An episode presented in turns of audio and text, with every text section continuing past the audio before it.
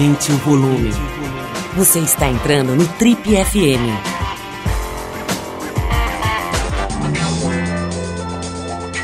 Oi, aqui é o Paulo Lima e a gente começa agora mais um Trip FM, o talk show da revista Trip. Nossa convidada de hoje é uma das principais lideranças do movimento feminista e negro do Brasil. Filósofa, doutora em educação e escritora, ela milita nessa área há mais de três décadas e é uma das fundadoras do GELEDES, Instituto da Mulher Negra, organização que comemora em 2018 30 anos de fundação. A conversa hoje aqui no Trip FM é com a Sueli Carneiro, que por toda a sua contribuição na luta contra o racismo e o sexismo, é uma das homenageadas do Trip Transformadores 2018, premiação que aconteceu na última quinta-feira, dia 22 de novembro. Sueli, antes de mais nada, quero te parabenizar pelo prêmio Trip Transformadores e te agradecer pela presença. A gente sabe que você não é muito chegada em entrevista, você não quer, não, não é muito de foto, de ficar aparecendo, de, de filmagens, etc. Mas você nos concedeu essa honra. Parabéns pelo prêmio que você recebeu aqui na, na, na no, no, Auditório Ibirapuera.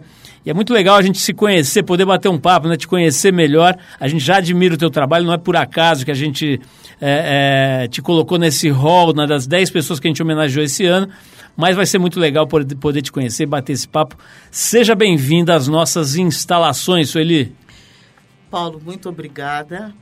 Uh, eu estou aqui ainda emocionada pela honra de ter sido uma das pessoas agra agraciadas com esse prêmio. Realmente eu tenho uma dificuldade que é histórica, com essa história de mídia, microfone, máquina de fotografia e tudo isso costuma me travar bastante. Por isso que eu tenho uma certa dificuldade uh, em lidar com essa parafernália toda. Sueli, então você à sua disposição. Muito obrigado, mas você então não, não deve gostar, por exemplo, de fazer foto e postar foto nas redes sociais. E você, você não tem Instagram, você não gosta de nada disso, ou você acaba fazendo em função do instituto? Eu sou bem competente no uso dessas tecnologias, até porque eu sou uma senhorinha, né? Vamos combinar que não é muito uma, uma coisa da minha geração. A gente tem corrido atrás do prejuízo, tentando se atualizar e ser capaz de manipular essas ferramentas. Mas eu uso pouco essas, essas ferramentas, mas muito para dar um pouco, ampliar a visibilidade das questões que eu e minha organização trabalhamos. Como é que surgiu o Instituto Guelé 10? O, o Sueli, primeiro me explica, você me explicou agora antes da gente começar a gravar, queria compartilhar com o público o que quer dizer essa palavra Guelé 10 e, e, principalmente o seguinte, o que, que é o Instituto, o Instituto uhum. da Mulher Negra?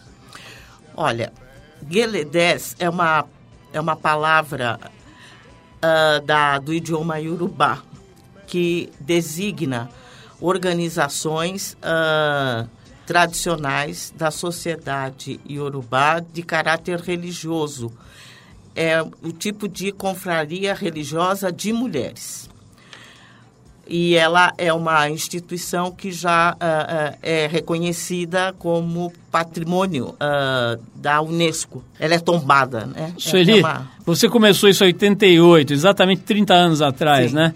Aliás, pô, legal te dar esse prêmio exatamente quando a, a, o grande projeto aí da sua vida faz 30 anos, mas é, é, melhorou a situação da mulher negra no Brasil ou piorou de lá para cá? Olha, eu acho que há muito o que festejar e muito o que lamentar. Eu acho que nós temos muito a festejar pelo avanço da consciência dos negros em geral e das mulheres negras em particular para lutar pelos seus direitos de cidadania, por, por uma, pela possibilidade de ter igualdade de oportunidades e, e respeito à sua condição racial pela sociedade brasileira. Eu acho que o que melhor expressa isso é a nova geração de mulheres negras que estão aí, sobretudo nas mídias sociais, pautando o tema do racismo, da discriminação de gênero, das desigualdades salariais e de outras naturezas e de outras, né, outras naturezas que as mulheres negras sofrem em todas as dimensões da vida social. As mulheres negras têm um prejuízo em função do racismo e do sexismo. Então, talvez a, o maior emblema dessa nova e vibrante uh, geração de meninas negras que são herdeiras dessa militância nossa seja talvez Jamila Ribeiro, que é um expoente dessa nova geração e que traz com muito vigor, carrega com muito vigor, com muita coragem, essa, esse bastão que nós estamos, a minha geração está transferindo para ela e para as outras. Ele... O, ala, o ala, ala, a lamentar hum. as políticas públicas que deveriam proteger e assegurar direitos igualitários para todas as mulheres no Brasil não funcionam, há muita resistência, sobretudo no mercado de trabalho, de reconhecer a qualidade da mão de obra negra a despeito da sua cor. Geralmente a cor chega antes das pessoas e ela já é um, um, um quesito negativo na avaliação de uma pessoa negra, especialmente as mulheres. Eu já vi você falando em entrevistas, por exemplo, que vocês fizeram experiências ou testes, né, de ir uma pessoa negra, uma mulher negra, numa entrevista de emprego, e aí ela ser dispensada, dizendo que já estava ocupada a vaga e tal, e depois vai uma mulher branca da mesma idade, mais ou menos, e tal, e ela é contratada, né? Quer dizer, nesse nível a história. Isso é recorrente, é, principalmente na minha geração, isso era recorrente. Eu mesma passei por um, por um processo semelhante, eu me submeti a um teste de, dessa ordem para um cargo de secretária, fui, fui durante o, o a, a, fase de testes, eu fui a minha redação foi classificada em primeiro lugar e não e mas quando eu fui para a entrevista a minha cor me impediu e a segunda colocada foi aceita no meu lugar que por coincidência era minha amiga, que nós havíamos nos candidatado junto, porque a pessoa que havia nos avisado da vaga era amigo comum. Nos e a sua amiga que ganhou o emprego era branca? É, claro. Era hum. branca e ela se aposentou nesta empresa.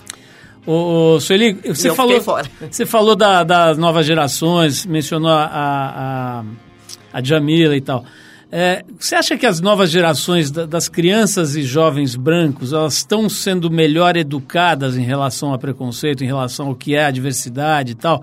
Eu vejo, por exemplo, os meus filhos já, não só com essa questão, mas com diversas questões que antigamente é, não nos eram ensinadas da, da, da, das formas devidas. Eu vejo eles já sabendo dessas coisas, já tratando de questões que eram meio tabus de forma bastante clara. Mas eu também vejo vi recentemente na imprensa, né, um episódio você deve ter visto de uma de uma moça negra sendo expulsa de uma piscina num condomínio de, de gente rica e tal. Quer dizer, ao mesmo tempo que você vê uma certa um certo acalanto, uma certa esperança na forma como as crianças brancas estão sendo educadas hoje, você vê também o preconceito ainda muito presente.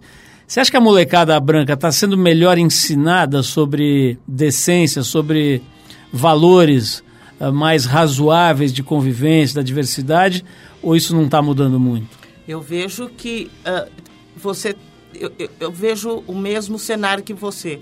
Acontecem os dois fenômenos ao mesmo tempo. De um lado, filhos de pais progressistas, de mães progressistas, de mães feministas, e por feministas eu estou dizendo mulheres que querem que as suas filhas e os seus filhos tenham oportunidades semelhantes na vida, elas apresentam uma, um padrão civilizatório extraordinário. É um um upgrade extraordinário. É uma geração que vem, uh, principalmente os meninos, com outro tipo de sensibilidade, com outro tipo de compromisso, com uma percepção acurada sobre a questão da desigualdade e um repúdio né, quase que natural às imposições de, de, de comportamento por gênero. Mas, por outro lado, nós vemos prosperando na sociedade brasileira, se expandindo na sociedade brasileira, uh, ideologias muito uh, deletérias, muito perigosas, que são o fundamentalismo religioso e o fascismo. Essas, essas duas ideologias estão em expansão na sociedade brasileira, tornando o problema racial um problema mais agudo, mais cruel, mais violento e mais intransigente como nunca antes ele foi. Tanto é que os padrões de mortalidade de jovens negros no Brasil são superiores ao de guerra civil no mundo. Nós perdemos 63 mil jovens por ano e desses mais de 70% são negros. Isso é genocídio. Tem uma, uma coisa interessante, né, que eu me dei conta, nós estamos no... Né, né, nós tivemos aí a comemoração da, da, da, consciência negra, né, o feriado, etc., que muita gente vai passear e não sabe nem que feriado que é, uhum. mas não deixa de ser uma, uma, uma, uma, data, né, uma conquista. Vou querer saber a tua opinião, mas me parece algo positivo, né, o Brasil parando para pensar, ainda que seja dessa forma, assim, meio imposta, mas parando para pensar sobre essa questão. E, ao mesmo tempo, tem o centésimo aniversário do Mandela, né, seria, ele estaria completando 100 anos Sim. se estivesse aqui com a gente dizer, um momento muito interessante que acaba motivando né, artigos e pensatas, e a gente aqui mesmo está conversando sobre isso. É, ao mesmo tempo, eu vi umas aspas aqui suas numa entrevista. Você dizia aqui, fazendo esse link aqui com o Mandela, né, o racismo no Brasil é mais nefasto do que foi o apartheid na África do Sul e do que a segregação na América do Norte. O que, que te leva a, a, a fazer essa afirmação? Explica um pouco para a gente quais são essas características do racismo nacional aqui que chega, chega, que o torna pior do que essas coisas terríveis como o apartheid, né? E aquela época dos Estados Unidos em que as, os negros não podiam nem beber água, nem sentar em, em, em, certos lugares, ir a certas escolas, enfim, eram completamente segregados. Por que, que o nosso é pior? Veja, o, o que a história nos, no, nos legou é um fato de que no regime de segregação norte-americano, havia é, esta coisa absurda que você relata de ter até bebedouros para, para pessoas brancas e pessoas negras. Mas também havia escola para negros e escola para brancos. Havia trabalho para negro, havia trabalho para brancos. Havia saúde para negro, havia saúde para brancos. Isso, isso determinou, por exemplo, uh, que desde cedo os, os índices de, educacionais, por exemplo, dos negros norte-americanos sempre tenham sido superiores aos dos brasileiros. Porque no Brasil, da democracia racial, no Brasil, do somos todos iguais perante a lei, sem, sem distinção nenhuma, o que aconteceu é que os negros saíram da escravidão e tornaram-se livres para morrer nas sarjetas do Brasil sem escola, sem trabalho, porque foram substituídos pelo imigrante europeu como uma política de embranquecimento da população brasileira. Foram alijados do direito da terra, enquanto nos Estados Unidos, lembra, lembra tem ah, ah, quatro, quatro, quatro alqueires e uma, e uma mula. Era uma política com a qual os negros saíram da escravidão. A mesma coisa no regime do apartheid. Quando, no centenário da abolição, começamos a, a, a avaliar intelectuais, da, da academia, pesquisadores das relações raciais, ativistas, quando começamos a comparar os índices educacionais dos negros sul-africanos com os negros brasileiros, em vários estudos comparativos que existiram, porque são sociedades, Estados Unidos, Brasil e África do Sul, que têm similitudes pela configuração racial da sua população e os problemas raciais semelhantes que carregam, o que se verificou, por exemplo, nas diferenças entre Brasil e África do Sul, é que os índices educacionais dos negros brasileiros permaneciam congelados por 80 anos no Brasil, enquanto que a curva de desigualdade na África do Sul era descendente, sendo que os negros sul-africanos apresentavam índice de escolaridade muito superior ao dos negros brasileiros. É isso que produz Mandela, é isso que produz Martin Luther King e todas as gerações de ativistas e líderes né, que, que, que foram possíveis, tanto, tanto nos Estados Unidos como na África do Sul. Então, o que há de, de trágico no Brasil é que nós construímos uma narrativa, uma mitologia que escondeu o tempo todo o racismo, a discriminação, o abandono e a violência sobre a nossa população. Basta dizer que um ano após a escravidão, a abolição da escravidão, surge a lei da vadiagem de 1889, que tinha um alvo muito preciso, o ex-escravo que não tinha emprego, porque ele era preterido no mercado de trabalho nascente, sobretudo na industrialização, por ser considerado que enquanto ex-escravo ele não, ele não seria adaptável ao mercado de trabalho que a indústria nascente estava gerando. Então, o que sobrou para essa população foi os trabalhos mais uh, desqualificados e indignos e as mulheres negras uh, sustentaram muito, por muitas vezes as suas famílias com emprego doméstico, que é uma chaga, que, é um, que continua sendo uma reminiscência da escravidão, não é? até o momento em que as garantias trabalhistas não são observadas, que são que o tratamento é que reproduz relações de casa grande sem sala, não é isso? Sueli, eu, eu vou querer que você fale um pouquinho sobre as ferramentas de mudança desse estado de coisas, né? Por exemplo, o rap. Estava me falando que isso, pô, até já é meio, enfim, já está dando uma segunda volta aí, né? Mas o, eu queria saber de você, né, até menos especificamente do rap, mas saber assim, quais são as grandes potências, as grandes forças é, as grandes ferramentas né, que o movimento negro tem utilizado, tem conseguido é, é, utilizar para abrir espaço, né? Porque eu sei que é sempre a força, né? Mas o rap, é claro, né? O disco, o primeiro disco dos Racionais fez 20 anos agora recentemente, né? Eu me lembro da força que aquilo teve, né? Quando foi lançado, como, como veio uma, uma visão de mundo diferente através daquela música, né? daquelas canções, né? Que muita gente nem conhecia né, uma narrativa que era desconhecida da, da população rica e, e branca da, da, do país. Então, evidentemente, aquilo teve uma força descomunal e, obviamente, os racionais se tornaram aí referência de, de, de enfim, para muita gente e são até hoje. Me fala um pouquinho, quais são as ferramentas que têm tido êxito nessa batalha que você, da qual você é uma das protagonistas? Não, primeiro, você tem razão. O, o rap é historicamente um, um, poderoso instrumento, sobretudo de denúncia e conscientização de juventude negra. E, e hoje ele.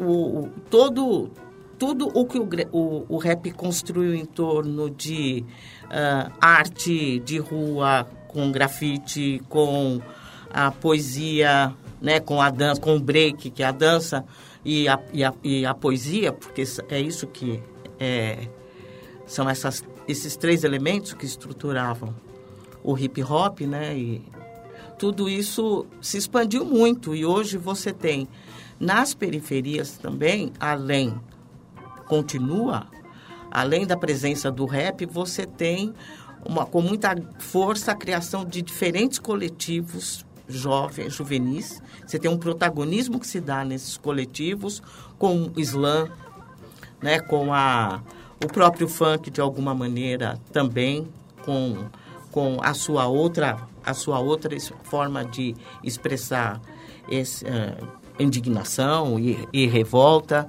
Então, a poesia tem tido um lugar, né, e a literatura periférica tem um vigor extraordinário hoje nos territórios né, periféricos da cidade.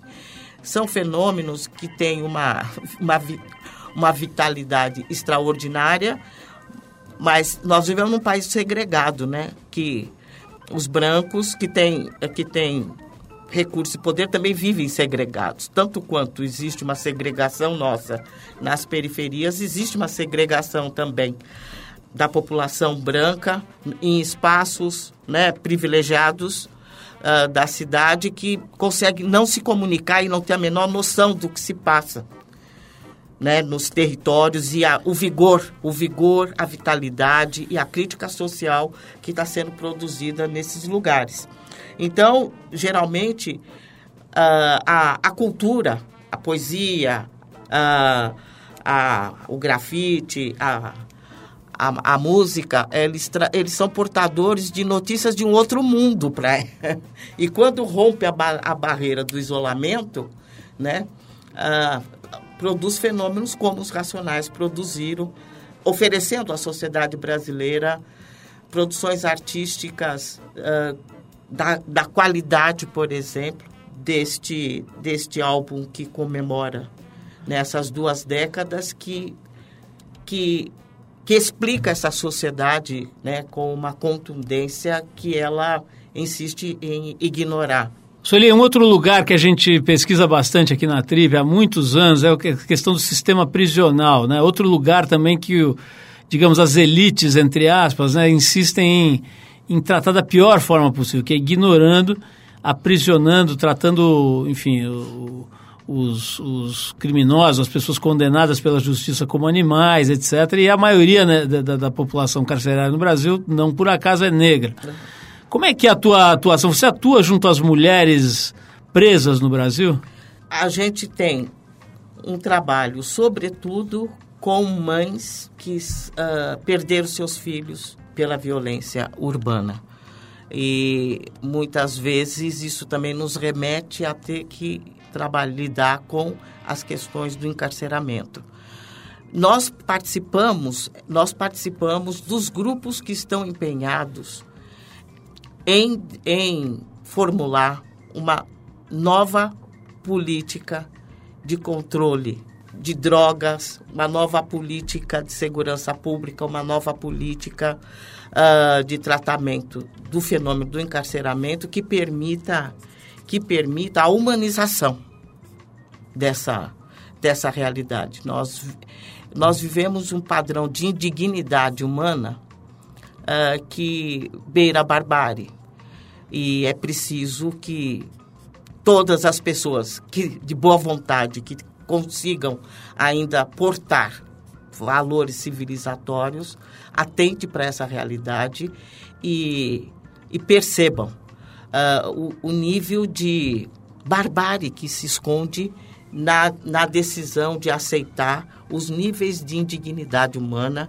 que, a, a, que estão presentes nesses, nesses presídios. Por outro lado, eu suspeito o encarceramento em massa, como se processa no Brasil, é uma coisa de uma irracionalidade tão grande, porque todos os peritos, especialistas nas questões de segurança pública, dizem que o encarceramento não foi em lugar nenhum e não é no Brasil solução para o problema que ele supostamente pretende resolver.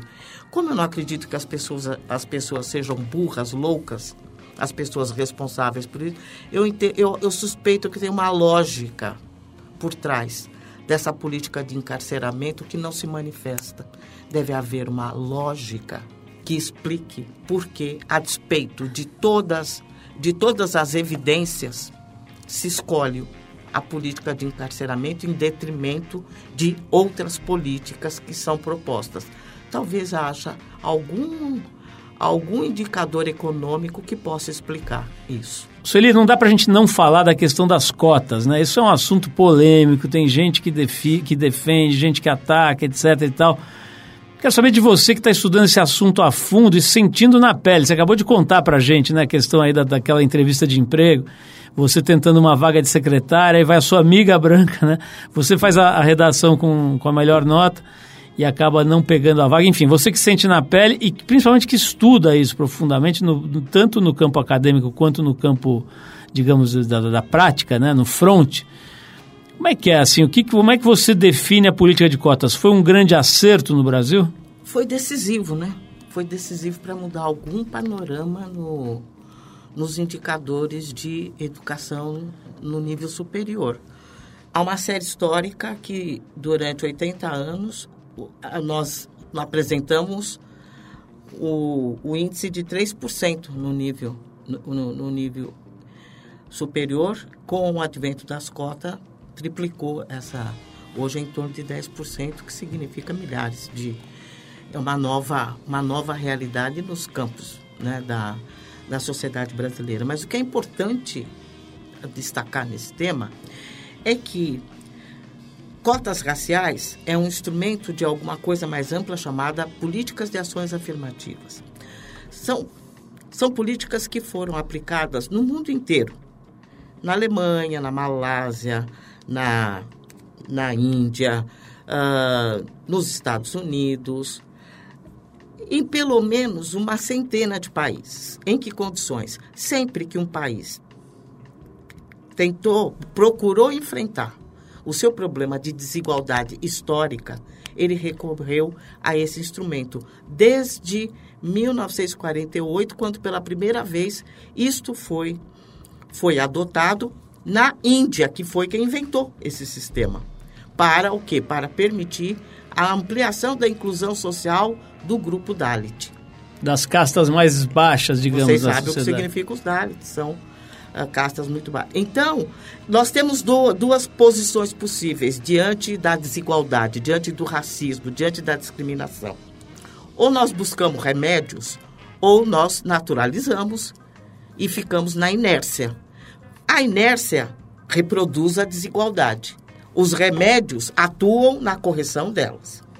Então, ah, as cotas, eu, eu milito na- na- em defesa das cotas desde 1999, diretamente. Eu cheguei aí ao STF, na audiência, que, na qual Sacramentou as o, o cotas. STF ah, disse que há constitucionalidade no, na, na promoção das cotas raciais. Só no Brasil, uma decisão de Suprema Corte continua sendo um debate em aberto na sociedade. O STF, por 11 a 0, disse as cotas é um instrumento de rea- de realização, de aproximação da, da realização do princípio de igualdade, aqui e em qualquer lugar. Elas são legítimas, elas são constitucionais e elas podem e devem ser aplicadas. A sociedade brasileira faz de conta que isso não aconteceu. Faz de conta que é um debate em aberto. Faz de conta que nós ainda devemos e podemos rever isso. E eu acho que isso é o racismo operando para manter os privilégios históricos que o racismo produziu. Enquanto, as enquanto a cota dos brancos no ensino universitário ou no ensino superior era da ordem de 97%, ninguém se incomodou que uma universidade como, como a USP, por exemplo, durante a maior parte da sua história, tenha tido, tenha, tenha tido as suas vagas apropriadas por, pessoa, por alunos brancos de classe média Que poderiam alta, pagar. que poderiam pagar, e isso nunca incomodou ninguém.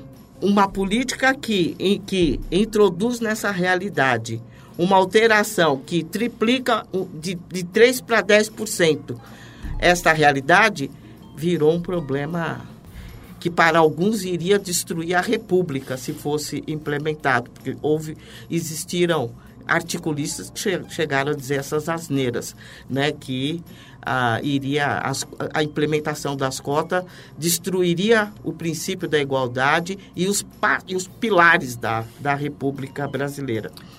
Ou seja, na verdade, o combate às cotas geralmente se dá por dois motivos: ou é má fé ou é, ou é ignorância. Ignorância. A má fé diz respeito à tentativa de manter esse privilégio, esse monopólio que as pessoas brancas têm na utilização. É uma reserva, né?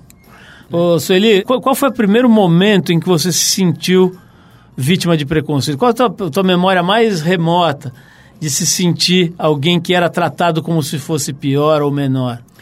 A minha experiência é a experiência padrão de toda criança negra. As primeiras experiências de racismo acontecem na, na escola. É o primeiro momento ah, em que essas coisas começam a acontecer. E acontece na mais tenra idade, né? Tem um livro muito muito importante de uma educadora negra, uma, uma outra professora doutora da Universidade de São Paulo, Eliane Cavaleiro, que é, ela escreveu, é, é resultado de uma pesquisa dela com escolas na cidade de São Paulo e, e ela, ela, vê, ela vê desde a pré-escola até os primeiros anos né, da, da escolaridade a, a manifestações das crianças né, em relação às crianças negras. Então, as, as tais brincadeiras, entre aspas, que é sempre a alegação, é, de, é, é, o cabelo, que é o estigma, a cor da pele. As crianças negras recebem apelidos de toda a ordem. É, pi, é boneca de piche, é piche, é cabelo de bombril, assolã. É, mas tem coisa mais grave, de, meni, de crianças ainda na idade de pré-escola que dizem... Isso é uma cena que ela relata no, no, no estudo dela, que o menino diz para um outro menino que é para o menino roubar o brinquedo do outro e aí ele o menino fica sem entender é porque negro é ladrão. Essas coisas a criança não nasce racista ela só pode ela só pode aprender essas coisas dentro de casa né? Ela só pode estar tá expressando reproduzindo o que ela recebe no âmbito da família ou, né, e do círculo social dela. Então uh, é, é, é um martírio, porque, acima de tudo, há poucas, há pouca reação pedagógica, né, de professores, diretores, no sentido de evitar, constranger, punir é, é, essas práticas. Então, o livro da, dessa pesquisadora que eu estava dizendo se chama Do Silêncio do Lar ao Silêncio da Escola. E o que ela mostra é que há uma o silêncio foi, durante muito tempo, a, prática pedagógica da escola em relação às violências sofridas pelas crianças negras. Então, é isso. Começa bem cedo e não acaba nunca. Sueli, eu quero te agradecer muito pela presença, quero parabenizar pelo teu trabalho maravilhoso, quero dizer que a gente espera que essa homenagem do Trip Transformador, a gente sabe que é uma coisa pequena, singela, etc., mas que ela seja uma alavanca para projetar o trabalho do Guelé 10, o seu trabalho pessoal, né, como filósofa, como escritora, enfim, que a gente possa ter dado alguma contribuição, por mais, é, é, enfim, significante que possa ser, que a gente possa ter dado com essa, com esse reconhecimento, né, alguma contribuição no sentido de diminuir, mitigar, enfim, e tentar, quem sabe, um dia exterminar essa chaga social que é o preconceito racial e tantas outras que a gente ainda tem né, nessa nossa sociedade tão sofrida e tão judiada aqui. Então, parabéns de verdade. Obrigado pela tua presença aqui. Obrigado pelo teu trabalho. Por favor. Eu quero agradecer, agradecer e agradecer. E, sobretudo, dizer que tão ou mais importante do que um reconhecimento individual e institucional é o compromisso que vocês expressam enquanto formadores de opinião, que têm poder que têm, de se comprometer com esse tema, de trabalhar esse tema, de conscientizar as pessoas e de ser parceiro dessa luta ao pautar esse tema. Muito obrigado. Obrigado você, Sueli. Estamos aqui há 34 anos tentando arrumar alguma coisa. Não arrumamos muita coisa, mas estamos tentando Ajuda. firme. Que nem você aí na batalha sem parar. Parabéns mais uma vez pelo Trip Transformadores e vamos em frente, Sueli. Obrigada.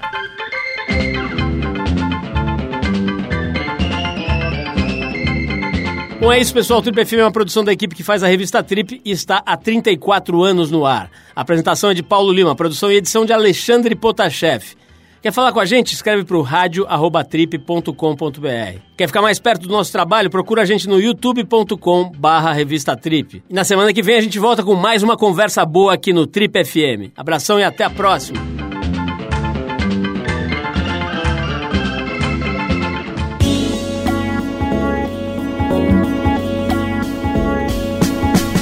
Você ouviu Trip FM.